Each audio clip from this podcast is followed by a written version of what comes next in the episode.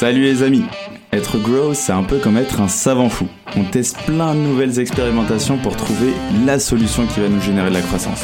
Quelles sont les bonnes stratégies à mettre en place? Quelles sont les méthodes qui marchent? Quel est le bon mindset à avoir? C'est l'objectif de Conseil de Growth, répondre à une problématique bien précise avec des solutions concrètes que tu peux implémenter dans ton business dès demain.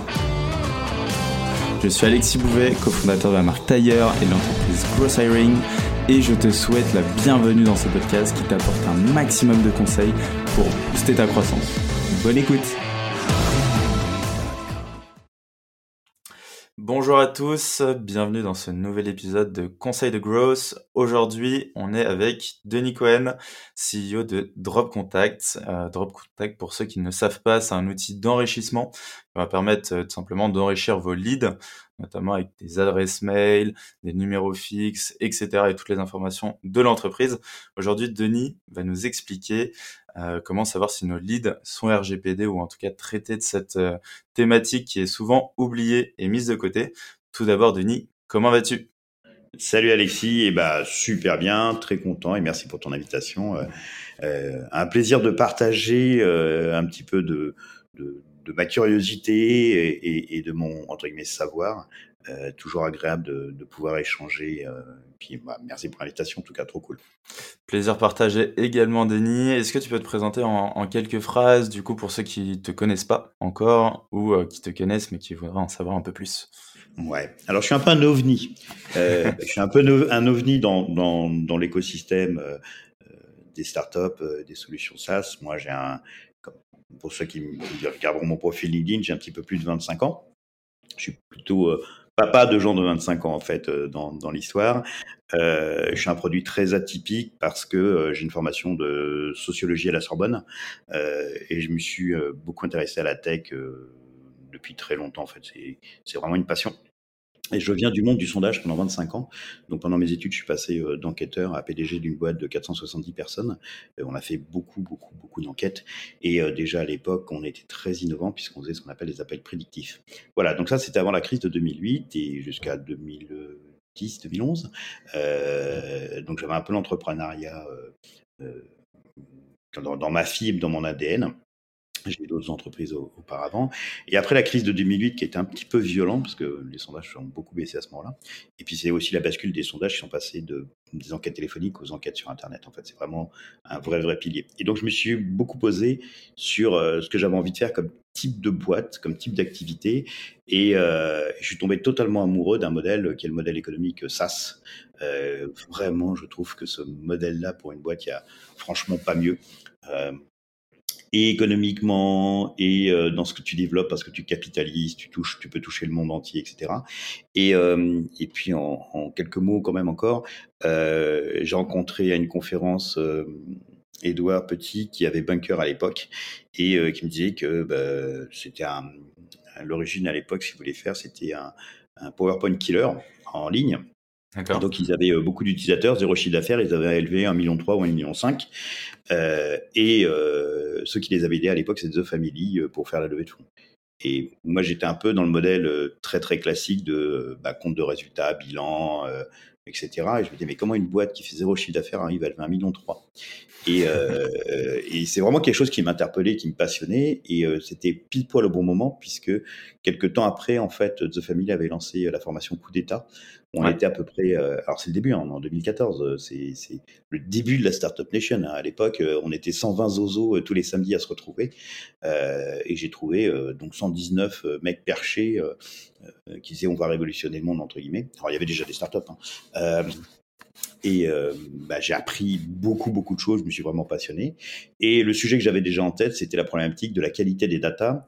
Alors, pas forcément d'enrichissement seul, tu vois, euh, parce que parfois les gens disent Drop Contact s'enrichit les emails.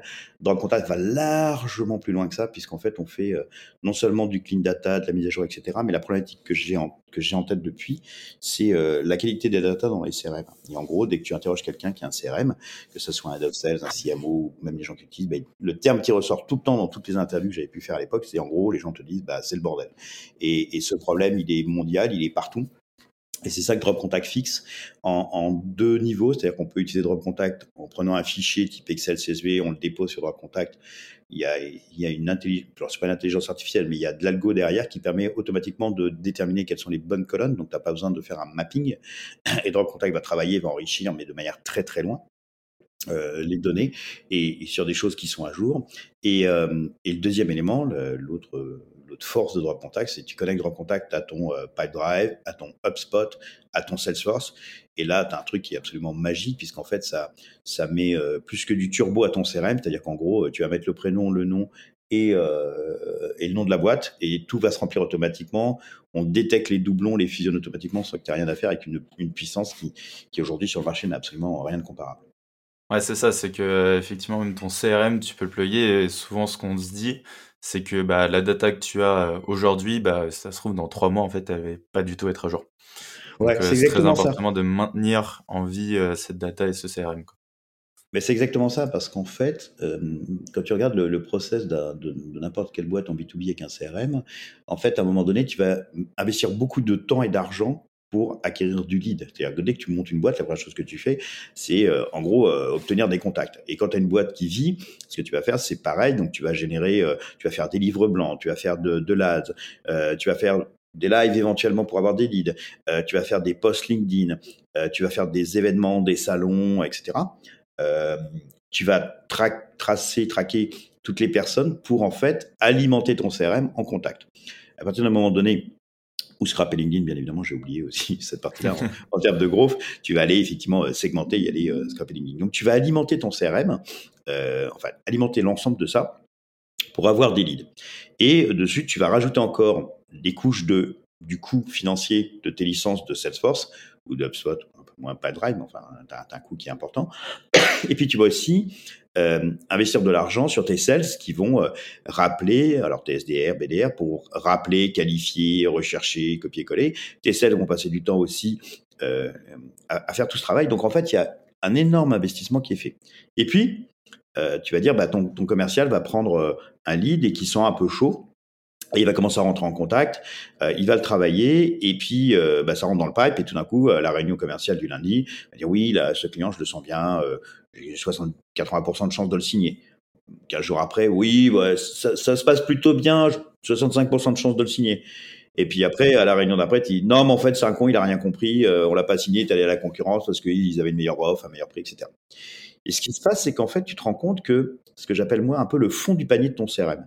C'est-à-dire qu'en fait, on s'occupe un peu de la surface, et le reste, on laisse tomber. Et donc, on refile ça globalement au marketing qui va, alors qu'il peut le faire en amont aussi, hein, bien sûr, j'ai oublié de parler de cette étape, mais qui va le nurturer, qui va envoyer des campagnes, etc., qui va envoyer des newsletters. Donc, on a un peu bonne conscience en disant, bon, bah, si un jour il a besoin, euh, on, devrait être un peu top of mind. En fait, ce qui se passe, euh, c'est que cette donnée, elle coûte très cher à produire. Et en fait, au final, le contact, c'est le parent pauvre. C'est-à-dire qu'en fait, c'est lui qui est maltraité. C'est-à-dire qu'il n'est pas qualifié, il n'est pas bien écrit. Tu peux avoir des inversions prénom-nom parce que le mec, quand il a renseigné son formulaire, il a inversé son prénom, son nom. Ou quand tu as scrappé, sur LinkedIn, tu as euh, un quart des, des choses quand tu utilises des outils de scrapping qui vont te faire l'inverse, en fait. Euh, LinkedIn est parfois un peu pervers sur ça. Euh, et donc, c'est ce qui fait quand tu envoies un email, tu vois, si tu l'as pas traité à la main, si tu n'as pas quelqu'un qui est allé euh, corriger ça à la main, tu vas dire euh, bonjour monsieur Denis ou salut Cohen. Bon, c'est mort à la première ligne, tu vois, dans ton ouais. email ou ton ouais, ou euh, si tes lettres sont en majuscule, en minuscule. Et puis tu as d'autres choses. Par exemple, tu as quand tu échanges avec des gens, même quand tu fais de, de l'emailing, cold email ou emailing, bah, tu as des messages d'absence qui arrivent, tu as des gens qui te répondent, etc. Et dans les signatures des emails, tu as des informations qui sont riches, par exemple le numéro de téléphone mobile. Et du coup, les gens les récupèrent pas. Ou en tout cas, quand tu es head of sales, tu en train de te battre systématiquement pour répéter à tes salles, oui, recopier l'information dans le CRM. Ce qui embête tout le monde, en fait. Et, et c'est là où Drop Contact, en fait, intervient. Parce que tout ça est fait automatiquement avec une capacité très forte de détecter les doublons et de les fusionner automatiquement. Si tu regardes n'importe quel CRM de n'importe quelle boîte, tu vois qu'il y a une tonne de doublons. Il y a des informations qui sont non consolidées et qui sont riches un exemple typique, si tu utilises par exemple Salesforce, c'est que tu vas avoir par exemple un, commercial qui va avoir une adresse email pro avec une fiche contact pro, à qui il envoyer une propale, il échange, etc. Et tu vas avoir euh, ce prospect qui qui a, plutôt bien avancé dans un process d'achat, euh, qui va aller télécharger un livre blanc, mais qui va pas mettre son adresse pro et qui va mettre son adresse email perso, sa Gmail par exemple. Et du coup, en fait, ton contact, il existe à deux endroits. Il existe à l'endroit de la négociation avec une propale et un sales, et il va rentrer dans un funnel de nurturing euh, euh, où il va avoir un SDR qui va l'appeler, où il va avoir éventuellement des promotions, etc. Or, tu as déjà toutes les informations. Bien, dans ce cas-là, ce que fait Drop Contact, même s'il n'y a aucun champ commun, qui est une vraie prouesse hein, et qui est unique, en fait, Drop Contact va détecter que c'est la même personne, il va fusionner les deux fiches, il va convertir le lead sous Salesforce, il va convertir le lead en contact. Ça, c'est le process de Salesforce. Donc, ça, c'est nous qui l'activons. Il va fusionner les deux fiches. Et donc, il va même enrichir la fiche euh, du prospect qui était au niveau de l'adresse email perso. Il va aussi indiquer au commercial que bah, la personne a téléchargé un livre blanc, donc c'est le bon moment de le rappeler parce qu'il y a une propale en cours, que le mec télécharge un livre blanc, etc. Donc voilà, il y a tous ces éléments-là qui sont faits automatiquement. Donc c'est ça que fait Drop Contact. Et, euh, et, si tu veux rebondir un peu sur le, sur le sujet de la RGPD, euh, éventuellement en introduction, on fait ça sans aucune base de données de contact, qui est une exclusivité. En fait, euh, aucune société ne fait ça comme ça. Ouais, ça, ça, ça, c'est un concept assez intéressant. Euh, vous, ce que vous faites, c'est de l'enrichissement euh, en temps réel, bah, de ce que je comprends et de, ce qu'on entend de loin. Et du coup, en fait, vous scrapez, vous remettez à jour ça automatiquement, mais vous ne vendez pas des bases de données. Donc effectivement, en termes de RGPD, donc là c'est plutôt conforme. Est-ce que justement, euh, petit rebond là-dessus, est-ce que aujourd'hui, tu peux nous expliquer concrètement les RGPD, qu'est-ce que c'est, quels sont un peu les enjeux et comment on fait pour être conforme à RGPD Ouais. Alors, en fait, on scrape pas. Si on parle des adresses email, on va pas chercher les adresses email sur euh, sur Internet. On scrape d'autres informations qui sont plutôt les, les informations euh, qui sont d'entreprise, qui sont plutôt open data. Donc, c'est à la limite même pas du scrapping. Il y a très peu de scrapping en fait dans notre contact. Euh, Sur la RGPD, la RGPD en fait, historiquement, si tu veux, moi, je n'ai jamais cru aux bases de données.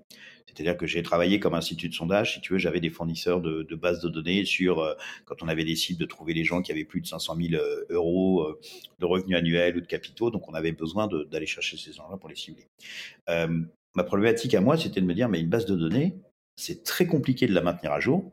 Et à l'époque, je remonte un peu, en un an, une base de données, en fait, d'un fournisseur de base de données, tu avais à peu près 10% qui étaient morts au bout d'un an parce que les gens avaient changé de boîte, juste naturellement faut savoir, c'est qu'aujourd'hui, en 2022, on est plutôt proche du 25 à 33 de ta base qui n'est plus à jour en un an. 25 à 33 ce qui est colossal. Parce que pourquoi? Bah, Regarde autour de toi, regarde autour de nous, regardons les gens qui, il y a deux ans, étaient dans la même boîte. Ça tourne de plus en plus vite, en fait. Donc, c'est une réalité. Donc, ça coûte très cher de maintenir une base à jour. Historiquement, bah, les gens pouvaient téléphoner. Tu je pense qu'il y a des, belles boîtes qui font un très beau boulot, euh, plutôt sur des gens qui sont plutôt en C-level. Euh, bah, tu avais euh, des téléacteurs qui téléphonaient, qui tombaient sur les secrétaires, les standards, qui arrivaient à avoir des informations, etc. Ça, ça a complètement changé aussi, puisque tu as très peu de standards. Euh, t'as plus d'assistantes quasiment, et en tout cas, elles ne répondent plus du tout. Elles sont formées maintenant à ne pas répondre à ces questions-là. Donc, ça devient très coûteux de le faire de cette manière-là. Pour maintenir à jour L'autre sujet, c'est que bah, la meilleure base, en tout cas en Occident, c'est LinkedIn. Donc en fait, ce que, les, ce que les entreprises qui essaient de maintenir à jour, c'est de voir comment récupérer les données de LinkedIn. Donc tu en as qui pouvaient scraper en masse LinkedIn il y a quelques années, ce qui est plus le cas aujourd'hui. Ça devient extrêmement compliqué euh, de pouvoir scraper en masse et donc très coûteux.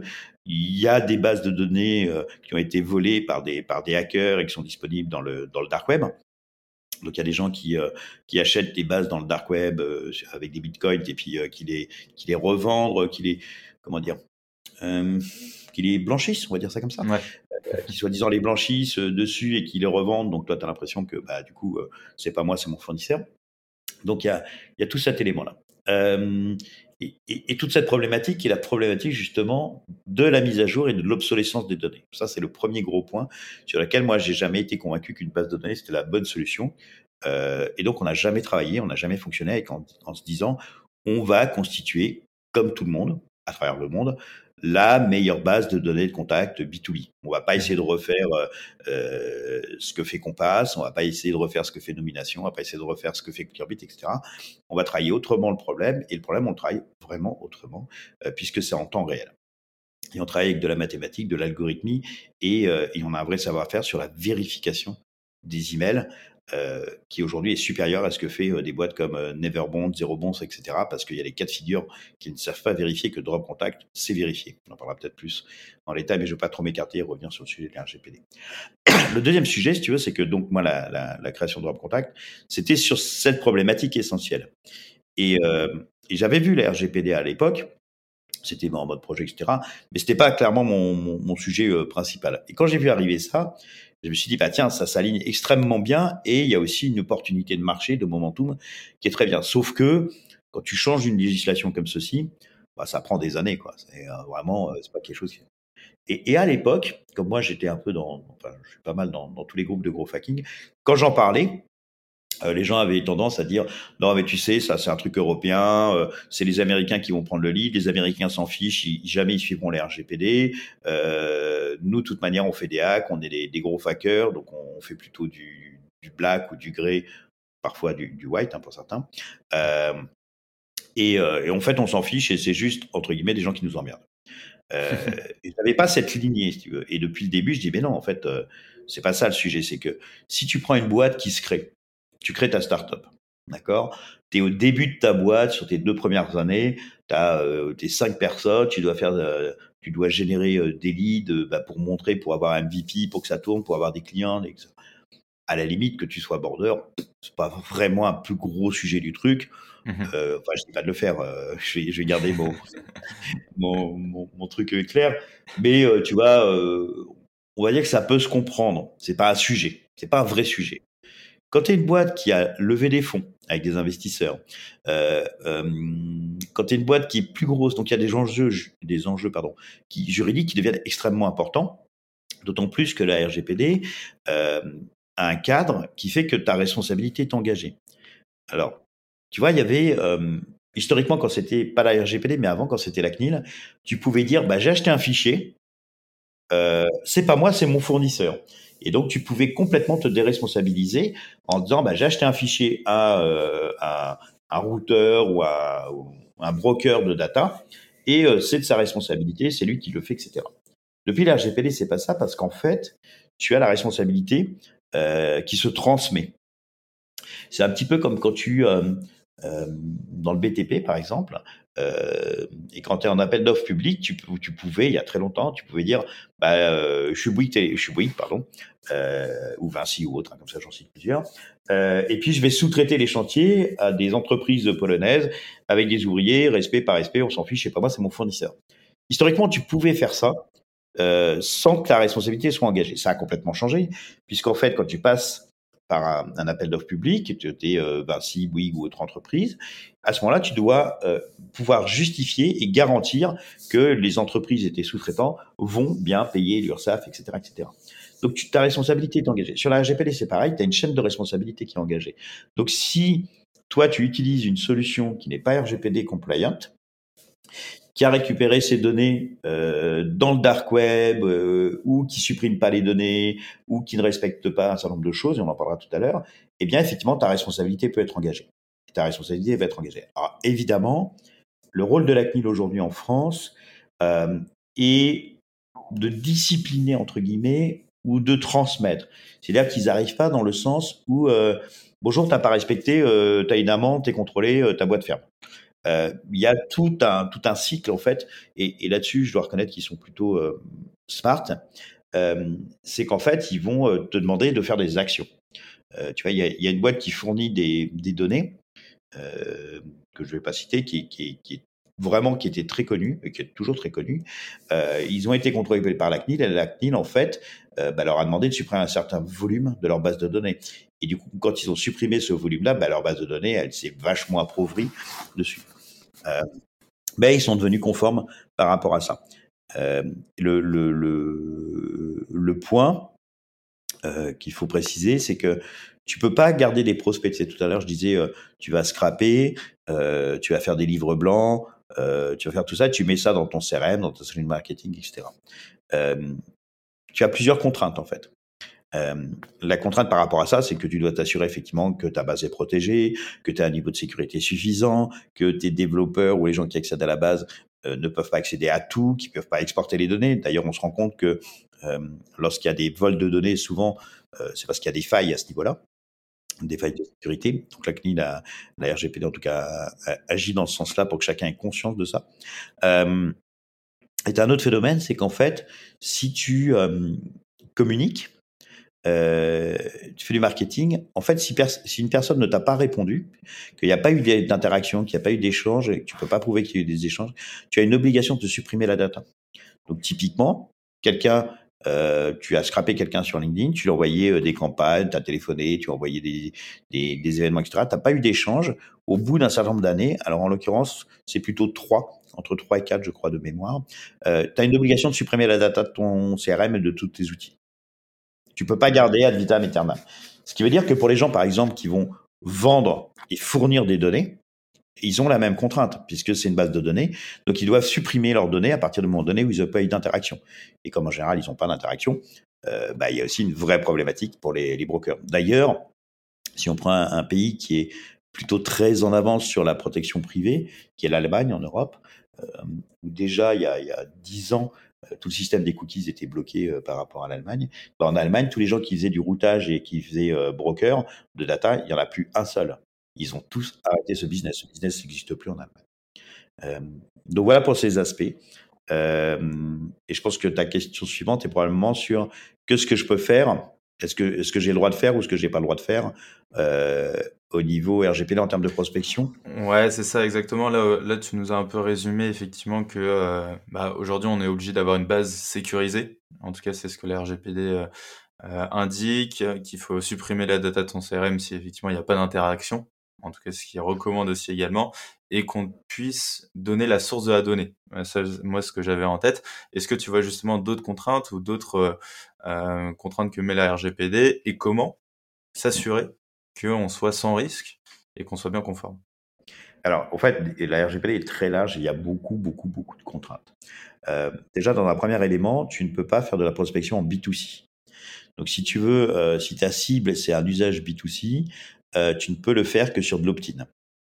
Tu peux pas dire je vais scraper des données ou je vais prendre des données, euh, je récupère un fichier avec des emails perso et je vais shooter dessus. Là, tu es parfaitement dans l'illégalité au niveau de la RGPD, c'est pas jouable et c'est même c'est très fortement déconseillé. Pourquoi? Parce que non seulement d'un côté tu as la RGPD, en tout cas je parle pour le pour l'email perso, pour les emails, mais en plus les solutions de type Gmail, au-dessus, etc.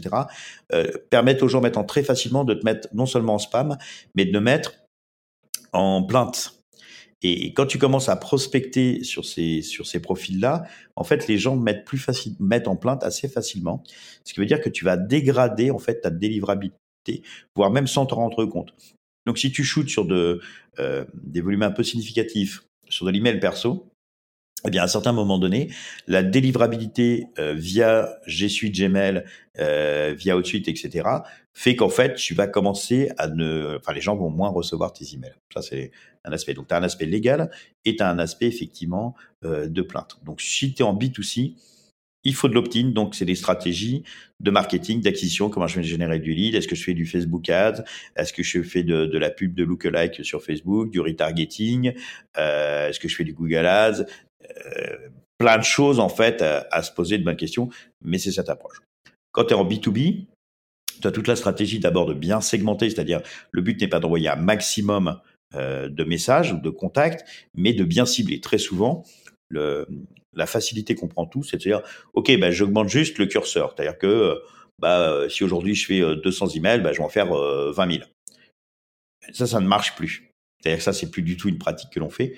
Euh, le but n'est pas de se concentrer sur le volume en entrée, mais le, volume en sortie. C'est-à-dire que ce qui va être intéressant, c'est ton taux de conversion. Donc aujourd'hui, à, à l'époque actuelle, on est beaucoup plus concentré sur les taux de conversion. C'est j'ai combien de personnes qui viennent sur mon site web, combien sign up? En B2B. Sur les gens qui sign up, combien s'abonnent. J'envoie un email, combien l'ouvrent, combien me répondent? Positivement. J'envoie un message sur LinkedIn, combien euh, de conversation j'engage? Donc en fait, au lieu de partir du départ en disant voilà, euh, ma stratégie c'est d'avoir le plus gros volume, la plus grosse acquisition, etc. La stratégie c'est de prendre l'arrivée, c'est d'avoir le plus gros volume de conversations engagées positives. Et, ça nécessite intellectuellement un exercice inverse de ce qu'on fait habituellement, puisqu'en fait tu dis ok si j'en veux en avoir 5 par jour, quel taux de conversion je dois obtenir euh, pour les obtenir, et du coup remonter dans le schéma inverse. c'est cette approche-là. Donc c'est pas le volume qui va compter, c'est ça. Euh, donc il y a plein de méthodes évidemment. Pareil, euh, Google Ads, Facebook Ads, etc. Bouche oreille, référol, euh, toutes ces approches. Et il y a aussi effectivement les approches de je vais aller segmenter, aller chercher sur LinkedIn et scraper sur LinkedIn. scrapping sur LinkedIn, deux aspects. scraper de manière publique, pour l'instant, c'est toujours autorisé. Il y a eu plusieurs procès que LinkedIn a tenté sur des entreprises. Donc, euh, ils ont perdu le premier procès, ils ont fait appel. Et dernièrement, euh, il y a quelques semaines, et voire peut-être un ou deux mois, euh, ça a encore été confirmé que scraper du public, des données publiques, c'est légal. Donc, pour ça, pour l'heure, on est dans un cadre légal dessus. Ensuite, tu as l'aspect de LinkedIn, scraper LinkedIn, tu as les CGU qui qui légalement, enfin, qui, ouais, en termes de conditions générales d'usage, t'empêche d'utiliser des bots. Euh, ce qui se passe, c'est que, et on fait un article, un gros article que je sors euh, là-dessus prochainement, euh, c'est que LinkedIn a, a y gagné dans ça, malgré tout. C'est-à-dire, tant que tu es sous un, un, certain niveau, c'est que du, que du pain béni pour LinkedIn. Pourquoi? Parce qu'il n'y a jamais eu autant de gens qui ont pris un abonnement Sales Navigator que depuis qu'on peut scraper LinkedIn. C'est-à-dire que si tu peux pas scraper LinkedIn et tu es juste en train de regarder les profils et un peu de commentaires, bah, tu vas regarder LinkedIn, mais tu vas pas prendre d'abonnement. Dès que tu vas commencer à scraper, bah, tu vas vite passer sur l'abonnement euh, SalesNav, euh, le premium. Et donc, euh, il y, a, y, a, le fait de rester sous un certain volume sur lequel tu n'as aucun souci. Si tu commences à utiliser des solutions qui ne sont pas en adéquation à ce qu'attend LinkedIn, euh, ou tu fais des gros volumes, bah oui, là ton compte va être suspendu, tu vas avoir un message, t'avertir que tu peux pas faire ceci, que tu as un robot, qu'il y a quelque chose d'anormal, etc. Donc ils maintiennent en fait un certain niveau par rapport à ça. Euh, une fois que tu as scrappé, tu vas euh, enrichir ta donnée pour pouvoir envoyer euh, des cols d'email, que ce soit avec euh, l'Emlist, la Growth Machine ou Alaxi, euh, Emilia. Enfin bon, bref, il y a une tonne de, de solutions, dont beaucoup sont françaises d'ailleurs. Mmh. c'est vrai que la, y a, on va dire la French mafia euh, euh, du groupe est assez cool euh, dans le sens positif du terme. Hein. Euh, tu vois entre Phantom Buster, Captain Data, Lemlist, Faro, euh, Eva Boot, la Growth Machine. Enfin, il y a vraiment. Bon, ouais, on, est bien équipé effectivement en France. Ouais, ouais. franchement, si tu regardes sur le reste de l'Europe et à travers le monde, tu dis ah ouais, il y a quand même. Ah, évidemment, il y a, il y a toujours des Américains et des Indiens, hein, mais franchement, on, on, est plutôt pas mal. Donc tu vas enrichir. Donc là, bah, la question c'est quelle solution tu utilises pour enrichir.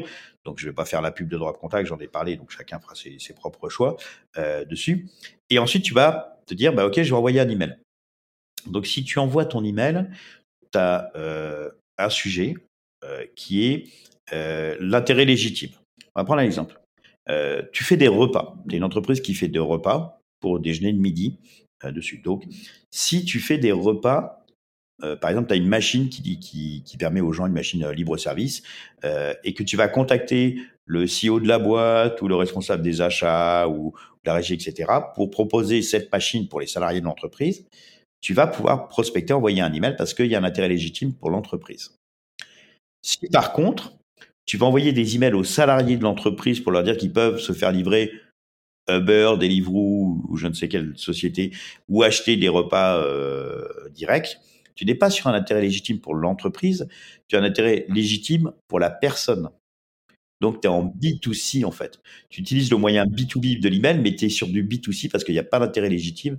Et là, tu ne peux pas le faire. Donc, il y a cette, euh, différence à bien comprendre. Et tu peux pas te voiler la face en disant, oui, non, mais en fait, c'est pour que les salariés de la boîte mangent mieux, machin. Ça marche pas. C'est vraiment un intérêt personnel. Donc, il y a cette notion d'intérêt légitime qui est importante.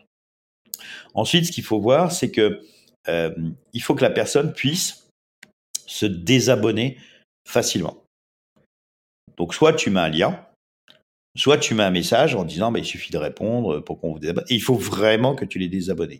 Souvent, un des pièges, c'est quand tu as des gens qui, euh, qui répondent qu'ils veulent être désabonnés, c'est qu'en général, enfin, je pense en général, parfois, c'est pas traité en interne dans ta boîte.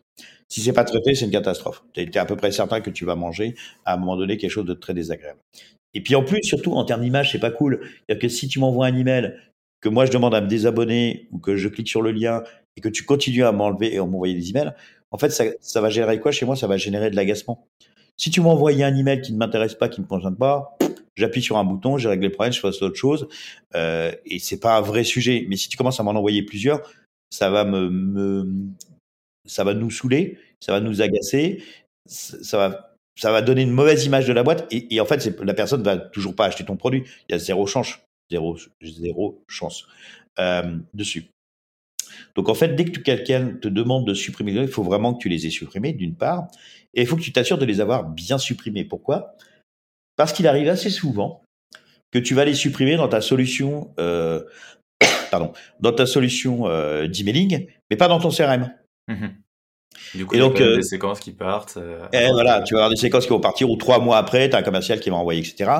Ou si tu fais du scrapping, bah, tu vas scraper, tu vas réinjecter la donnée dans ton CRM et tu vas re-shooter. Donc, faut bien t'assurer dans ton process de désabonnement euh, RGPD que en fait, il n'y a plus moyen de renvoyer euh, un email à cette personne-là ou cette entreprise-là. Euh, et les gens aujourd'hui euh, le, le, le, font vraiment, c'est-à-dire que tu vois, nous au support chez nous, euh, on a, euh, on avait peut-être une demande de désabonnement tous les deux mois, on va dire ça comme ça. Euh, Aujourd'hui, je pense qu'on en a une tous les tous les deux jours. Alors c'est aussi dû au fait que comme on a un, gros volume de clients, que chaque client envoie, je sais pas, peut-être 5000 ou 10 000, bah il y a plein d'entreprises qui utilisent Drop Contact. C'est qu'on a beaucoup plus de clients et chaque client, je sais pas combien ils shootent, mais ils doivent shooter peut-être 5000 ou 10 000 chacun. Donc forcément, euh, on est sur un exponentiel. Euh, mais malgré tout, tu as de plus en plus de gens qui sont très attentifs maintenant à, euh, ce qu'on ne les shoote pas, qu'on n'envoie pas, qu'on supprime leurs données, l'accès, etc. Les gens commencent à être de plus en plus informés sur la RGPD. Alors plus ou moins bien, hein, parce qu'ils pensent qu'on peut jamais faire des choses. Mais c'est un vrai sujet. Euh, et ça nécessite effectivement d'y être attentif parce que si tu y es pas attentif, bah ça devient compliqué. Tu renvoies une mauvaise image, tu agaces les gens, tu as euh, tu as des plaintes de la CNIL, etc. Il y a d'autant plus que le sujet aussi de la présidente de la CNIL sur l'année 2022 et 2023, euh, c'est les données dans les bases de données qui sont revendues. Donc, elle a clairement annoncé, ça fait partie de ces sujets. Donc, aujourd'hui, effectivement, faut faut le prendre en compte. Euh, faut utiliser des solutions qui sont euh, clean par rapport à ça. Euh, il faut effectivement bien désabonner les gens quand ils demandent de désabonner. Et puis, surtout, il faut euh, pas penser masse, comme je disais tout à l'heure, penser conversion. Et penser conversion, ça veut dire que il faut se mettre à la place de la personne qui reçoit l'email. Euh, et être à la place de la personne qui reçoit l'email, ça veut dire que d'abord, au départ, il faut être bien segmenté. Moi, par exemple, si je shoot des emails, je vais pas envoyer ça à des commerçants ou à des boulangers ou des brasseurs. C'est pas mes cibles. Donc, ça ne sert à rien de faire ça. Donc, au départ, faut vraiment bien, bien cibler. Là, il y a pas mal d'articles, de, de live qu'on fait euh, sur cet aspect de segmentation. D'ailleurs, on en fait un prochainement euh, avec Faro sur, sur tout ce qui est segmentation et ce qu'on appelle l'ABM, la compte based marketing. Très bien. Ouais. Bah, je mettrai ça en description de l'épisode. Ouais. Ouais, ouais, ouais, ça c'est vraiment un vrai sujet. Au début, c'est vraiment des, des, vraies questions importantes à se poser, bien ciblées et, et les techniques pour le faire. Et euh, donc déjà, ça permet de pas faire de la masse, mais de faire du ciblé et de l'hyper ciblé. Ensuite, dans les messages, il faut faire des messages, mais il faut faire de, faut faire de l'hyper personnalisation. Il faut vraiment adapter ces messages. Il faut pas penser que les outils sont magiques. Euh, ça nécessite, et c'est toujours ce que je dis euh, depuis plusieurs années, c'est le moment donné quand tu écris tes séquences de messages euh, ou de scripts si tu veux téléphoner, où faut vraiment mettre du jus de cerveau. Faut vraiment réfléchir, travailler. Il y a personne qui peut le faire à ta place. C'est un peu comme euh, entre guillemets un accouchement. Euh, c'est pas la sage-femme qui accouche, c'est toi qui vas accoucher. Bah, c'est pareil. Quand tu veux faire tes messages, c'est toi qui dois les faire. Et tu vas. L'avantage, c'est que tu vas pouvoir tester, tu vas pouvoir envoyer sur des volumes plus petits, analyser, voir ce qui marche, voir ce qui marche pas, parce que c'est toi qui connais ta solution, c'est toi qui connais la plus-value de ta boîte, de, ce que tu apportes à tes clients. Il n'y a pas mieux en fait que toi. Donc il faut vraiment que tu passes du temps, toi et ton équipe, si tu as une équipe, euh, pour rédiger, analyser ça. Ok. Ultra clair, justement, tu parlais des, des outils, euh, ça, ça m'a fait venir une petite question. Comment je peux savoir aujourd'hui que les outils que j'utilise sont RGPD Imaginons que j'utilise des outils aujourd'hui.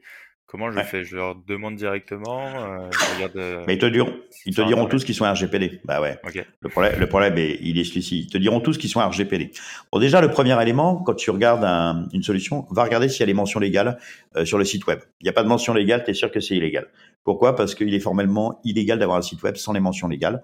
Euh, il y a un certain nombre de choses qui sont totalement obligatoires. Donc, si déjà le BABA du BABA du BABA euh, n'existe pas, c'est que faut pas y aller. Ça, c'est le, le, le premier sujet. Le deuxième sujet, c'est que tu vas devoir en entreprise faire un certain nombre de choses pour être conforme. Et donc tu dois avoir un registre. Et dans le registre, tu vas dois avoir indiqué toutes les solutions que tu utilises ou passes des données. Donc, si tu as des données qui, je ne sais pas, tu utilises pas Drive, dans ton registre, tu vas indiquer que tu utilises pas Drive et que les serveurs sont à tel endroit parce que tu as regardé à quel endroit étaient les serveurs. Si tu utilises euh, Mailgun, tu vas faire pareil, etc. Et à chaque fois que tu vas faire ça, en face, tu dois avoir la DPA signée des deux. Donc, c'est la Data Protection DPA, Data Protection, je ne sais plus quoi, que tu dois avoir obligatoirement en face dessus dans ton registre. Et tu tu peux pas être conforme si tu n'as pas mis ce registre en place. Sur demande, tu dois fournir ce registre, tu dois indiquer, ben voilà, on a cette liste, on, les, vos données euh, passent par là, là, là, là, là. Et tu dois avoir euh, le DPA de chacune des entreprises. Alors, c'est plus ou moins facile. Pourquoi? Parce que si tu vas sur Drop Contact, la DPA, elle est euh, directement accessible dans notre footer. Et quand tu sign up, en fait, tu signes notre DPA. Donc là, tu es conforme, tu récupères la DPA, tu la mets dans ton registre. Euh, si tu vas sur d'autres solutions, tu vas signer, tu n'as pas de DPA, tu n'as rien, et euh, tu vas être obligé de leur demander. Je pense une de celles, je crois, où j'ai un peu galéré, c'était Segment. Segment, tu dois faire une demande, tu vas avoir le support, etc. Tu récupères une DPA. Et tu dois t'assurer que cette DPA, c'est pas c'est pas bullshité quoi. C'est pas un truc copier-coller où tu vois même qu'il y a des trucs qui n'ont pas été remplacés. Donc ça doit être une vraie DPA juridique. Ça déjà, t'es bien couvert. Tu peux pas te dire juste j'arrive sur un site, il y a un logo RGPD dessus et c'est bon. Euh, pourquoi? Parce que il y a une petite ambiguïté qui a été faite dès le début, c'est que euh, imaginez une entreprise X, que cette entreprise X, elle a constitué une base de données de n'importe quelle manière, on s'en fiche. Euh, et que sur le site, elle te met le logo RGPD, qu'elle va te dire que tu peux retirer euh, tes données euh, en tant qu'utilisateur, ceci, cela, là. Mais ce dont ils parlent, c'est de leur base de prospection à eux, c'est pas de leur outil, c'est pas de leur solution. Donc eux peuvent appliquer quelque chose qui est RGPD au niveau de leur process interne en disant bah tu peux supprimer tes données, etc. Mais pas de l'origine des données, de la base de leur outil, de leur solution, etc. Donc tu peux, il y a des gens qui jouent de ça. Donc vraiment, les aspects, c'est vraiment la DPA qui va compter. Et d'ailleurs, chez nous, tu, regarderas euh, dans le footer, tu as l'aspect de la DPA et tu as aussi euh, la protection des données personnelles. La protection des données personnelles concerne nos clients et prospects, et la DPA concerne notre solution.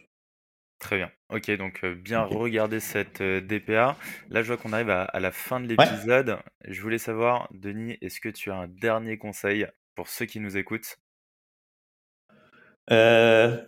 Alors, ne pas prendre le RGPD à la légère parce qu'en fait, euh, aussi bien en tant que client et encore plus en tant que fournisseur, c'est là où on pensait que c'était un, truc un peu casse-pied européen. En fait, c'est totalement mondial. C'est-à-dire que Google, euh, Facebook, LinkedIn, etc. sont extrêmement attentifs à respecter euh, les RGPD pour l'Europe.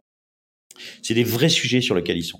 Euh, c'est le problème. Tu vois, par exemple, avant, tu pouvais euh, Google, tu pouvais faire une solution, ça allait lire les emails des gens, euh, des entreprises, pour enrichir, pour, tu vois, tu avais Clearbit, Full Contact, tout ça, tu mettais un plugin et tu connectais. Sauf que à ce moment-là, Clearbit, Full Contact aspirait tes données de contact, aspirait tes données de tes emails pour les revendre.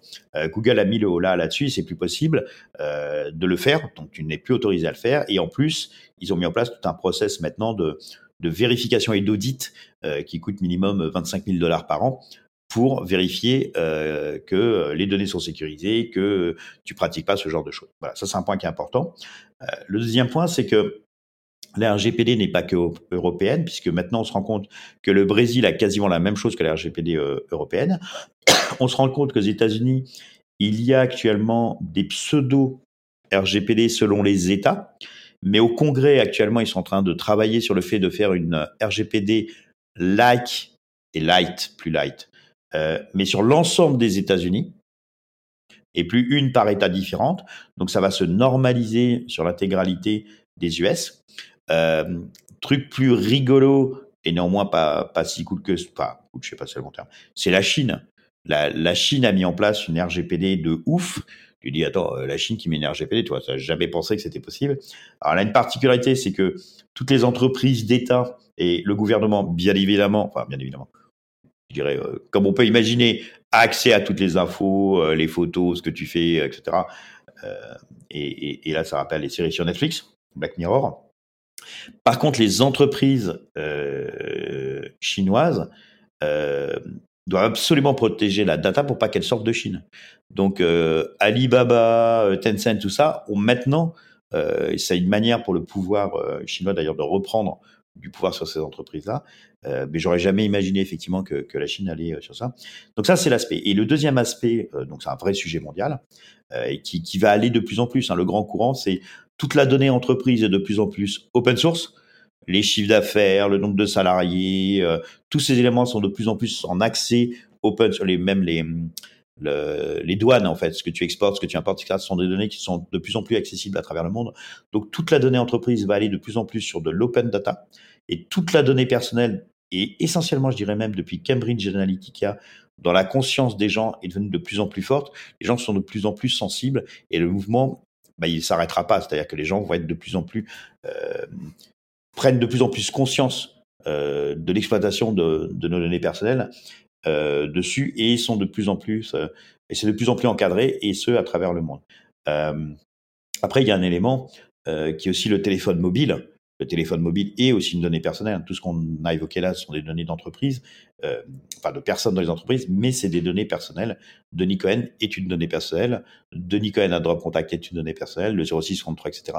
est une donnée euh, personnelle et donc est encadré par ça. D'ailleurs, on voit même, euh, moi j'ai une société euh, dans les locaux où, on est, qui font de la téléprospection sur téléphone mobile. ils se prennent des bâches, quoi. Les gens commencent de plus en plus à être agacés par, le, par le fait d'être joint sur mobile. Ça marche encore et il y a des business où ça marche, mais on sent que le mouvement, le mouvement est là. Et le deuxième élément que je voulais donner pour, pour finir dans ma réflexion, c'est que sur un certain nombre d'entreprises, ça pose pas de sujet, mais de plus en plus, les entreprises euh, matures ou qui ont levé des fonds ou des PME, grands groupes, ETI, eux, par contre, ils ont des DPO en interne et ils ont cette obligation de protéger euh, la personne morale de l'entreprise au niveau juridique, et donc d'être conforme RGPD. Et donc, c'est vraiment un mouvement euh, qui est lancé et, et ça va être de plus en plus fort en fait. Nous, on a beaucoup d'appels d'entreprises qui contactent Drop Contact parce qu'on fait du RGPD et qu'en interne, ils savent, tu vois, que le DPO, la personne qui est déléguée euh, pour le bon respect de, de RGPD dans une entreprise, bien, s'ils passent par Drop Contact, ça va pas leur mettre des bâtons dans les roues. Tu vois, j'ai par exemple la banque tu te dis, bah tiens, euh, une banque peut faire du cold email. Bah non, en fait, une, banque ne peut pas faire de cold email. Pourquoi? Parce qu'il y a un accès aux boîtes mail. Donc les normes, le DPO et la sécurité de l'entreprise veut dire impossible de faire du cold email. Dans l'entreprise, on ne peut pas utiliser les boîtes mail des collaborateurs pour des questions de sécurité, pour des questions de données privatisées. Donc c'est de plus en plus, euh, c'est une vraie tendance et euh, on peut se dire que bah, c'est des barrières, ça peut être un casse-pied, etc. Mais il y a deux choses à voir. Et peut-être je finirai peut-être sur ces deux choses-là. Euh, la première, c'est que euh, ça peut être des opportunités, donc faut pas forcément le voir comme quelque chose de blo bloquant. Donc ça, ça nous oblige à nous réinventer. C'est comme ça qu'on avance et qu'on s'améliore. Et puis le deuxième, je dirais que finalement, avant la RGPD, on se rendait pas compte du vol de données et la masse de données qui était dans le dark web. Depuis la RGPD, il y a une obligation dans les 72 heures euh, d'informer euh, publiquement, et la CNIL essentiellement, euh, qu'il y a eu un vol de données, sinon l'entreprise peut avoir une amende. C'est pour ça qu'on voit de plus en plus euh, qu'il y a euh, des données qui sont dans le dark web. Bon, tu vois, on n'avait pas ces informations avant. Je te dirais, je sais pas si toi, tu as une, as une petite sœur, une grande sœur, ta maman, ta un copine. Petit frère, ouais. Voilà. Mais tu vois, si tu, les données sont pas protégées ou si tu achètes des données d'une boîte qui est pas conforme et qui, pour certaines, hein, pas beaucoup, enfin j'ose espérer pas beaucoup, euh, prennent des données qui sont dans le dark web ou achètent des données dans le dark web, financent finalement des pirates, des hackers, qui volent des données. Et donc c'est assez facile pour n'importe qui aujourd'hui, pour, allez, j'arrondis, pour 50 euh, euros en Bitcoin, de récupérer un numéro de carte bleue, une adresse personnelle, un mot de passe Facebook, l'email et le téléphone mobile de quelqu'un. Donc quand tu es utilisateur, tu dis oui, mais moi je suis du commercial, j'ai besoin euh, du téléphone mobile et de l'adresse email perso pour pouvoir refaire des pubs Google AdWords, euh, Facebook AdWords, pardon. Tu dis bon bah voilà, j'en ai besoin, etc. Mais après tu peux te dire mais en fait euh, qu'est-ce que je, qu'est-ce que ça engage derrière? Et si tu es en conformité avec ton éthique, il y a aucun problème. Enfin moi je suis pas là pour te donner leçon et chacun fait ce qu'il veut, tu vois. Euh, c'est juste de le savoir. Il y a que quand quelqu'un te dit tiens j'ai un, un, iPhone 13 euh, euh, 13 tout neuf dans sa boîte emballé machin etc pour euh, 200 euros, bah tu peux l'acheter. ou tu peux te dire, bah non, j'ai pas trop envie. quoi. Voilà. C'est ces mêmes choix euh, où chacun finalement, avec euh, son envie, son éthique, sa conscience, son besoin, bah, établit ses propres curseurs de ce qu'il a envie de faire ou pas. Super clair. En tout cas, c'était top, euh, Denis. Très complet. Tu nous as fait voyager et même tu as parlé de pas mal de sujets géopolitiques, même global, mondial. Donc, c'était vraiment, c'était vraiment top. on peut te retrouver du coup sur LinkedIn, sur des groupes aussi de gros hacking, comme Gros Hacking France. Mmh. Et bah, du coup, Denis, je te dis merci beaucoup. Merci à toi et puis à très vite. Ben, merci Alexis, merci pour l'invitation, euh, pour ce partage. en plus, tu m'as donné quand même un sujet euh, qui est pas le plus glamour, et j'espère que j'ai essayé d'arrondir un petit peu les choses pour qu'il soit un peu plus cool à, à, digérer entre guillemets, puis, puis donner de l'info euh, là-dessus. Euh, ne pas oublier aussi que la seule personne qui peut vous conseiller sur la RGPD, c'est toujours votre conseil juridique, c'est vos avocats, c'est eux qui sont en place. Il y a quand même des conséquences, donc c'est eux qu'il faut absolument écouter dans, dans le cadre, et surtout ne pas hésiter à prendre des heures chez eux, même si les fois on dit oui, euh, ça coûte de l'argent, etc. Euh, ouais, ça vaut vraiment la peine quand même de, de, de payer ça et d'être en sécurité par rapport à ça. Euh, ouais, ça évite une grosse amende derrière. ouais, ouais, enfin, ouais, ça, ça évite d'abord des risques, ça évite des nuits blanches, ça évite de faire, on va dire ça comme ça, des conneries. et c'est quand même hyper important. C'est-à-dire si tu fais une petite activité de rien du tout dans ton coin, pourquoi pas. Euh, mais si tu veux faire quelque chose qui tient un peu la route, honnêtement, il euh, faut quand même que tu aies des, bases un peu solidifiées et correctes pour partir sur des, sur des bonnes choses. D'ailleurs, je vois plein de boîtes hein, qui tournent et qui ont intégré le droit contact, entre autres pour ça, pour se délester de cette problématique-là par rapport à ce qu'ils ont rencontré. Et ils ont besoin de sécuriser euh, euh, ces aspects. Oui, comme tu le disais, Alexis, peut-être aussi pour, euh, pour compléter, juste avant de te, remercier. sur LinkedIn, en fait, si vous me suivez sur LinkedIn, c'est là où je publie, on publie le plus d'articles. Donc, dès qu'on a un article qui sort, on essaie de faire des articles un peu, un peu de fond, euh, on, parle rarement en fait dans, LinkedIn, je parle très très rarement euh, des embauches, des nouvelles personnes de la boîte, de, de la politique RH de la boîte, de tous ces sujets, à mon avis, bon, c'est très bien pour ça LinkedIn et, ses sources. Euh, c'est pas notre angle d'attaque, c'est pas mon angle d'attaque. Mon angle d'attaque, c'est vraiment euh, d'expliquer euh, euh, de la délivrabilité, d'expliquer comment automatiser des process avec les différentes solutions. Tu vois, là on parlait de, de Faro et de la compte base marketing. J'en ai fait un dernièrement avec Captain Data sur du sur du scrapping. J'en ai fait avec la Growth Machine. on en fait aussi sur qu'est-ce qu'un email qui bonde, comment pas boncer. Donc voilà, on délivre pas mal de choses sur des articles un peu de fond, on passe du temps là-dessus. J'ai une bonne équipe avec qui je travaille là-dessus en interne, des gens qui sont support chez nous, qui sont capables de rédiger des choses un peu pertinentes et en gros donc voilà, c'est suivez-moi sur LinkedIn. Je pense que c'est un, si vous avez envie de, de, de compléments d'information de temps en temps, à picorer. Voilà. en tout cas, merci beaucoup. Euh, je recommande à fond parce que moi aussi, je suis euh, lecteur de, de ce contenu-là qui est euh, très très riche.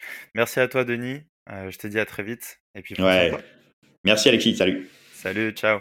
J'espère que cet épisode t'a apporté de la valeur. Si tu veux me motiver et me soutenir pour faire encore plus de contenu, tu peux mettre 5 étoiles sur Apple Podcast et me confier tes problématiques en commentaire. Tu peux aussi le partager autour de toi si tu penses qu'il peut aider. On se retrouve la semaine prochaine pour un nouvel épisode. En attendant, prends soin de toi.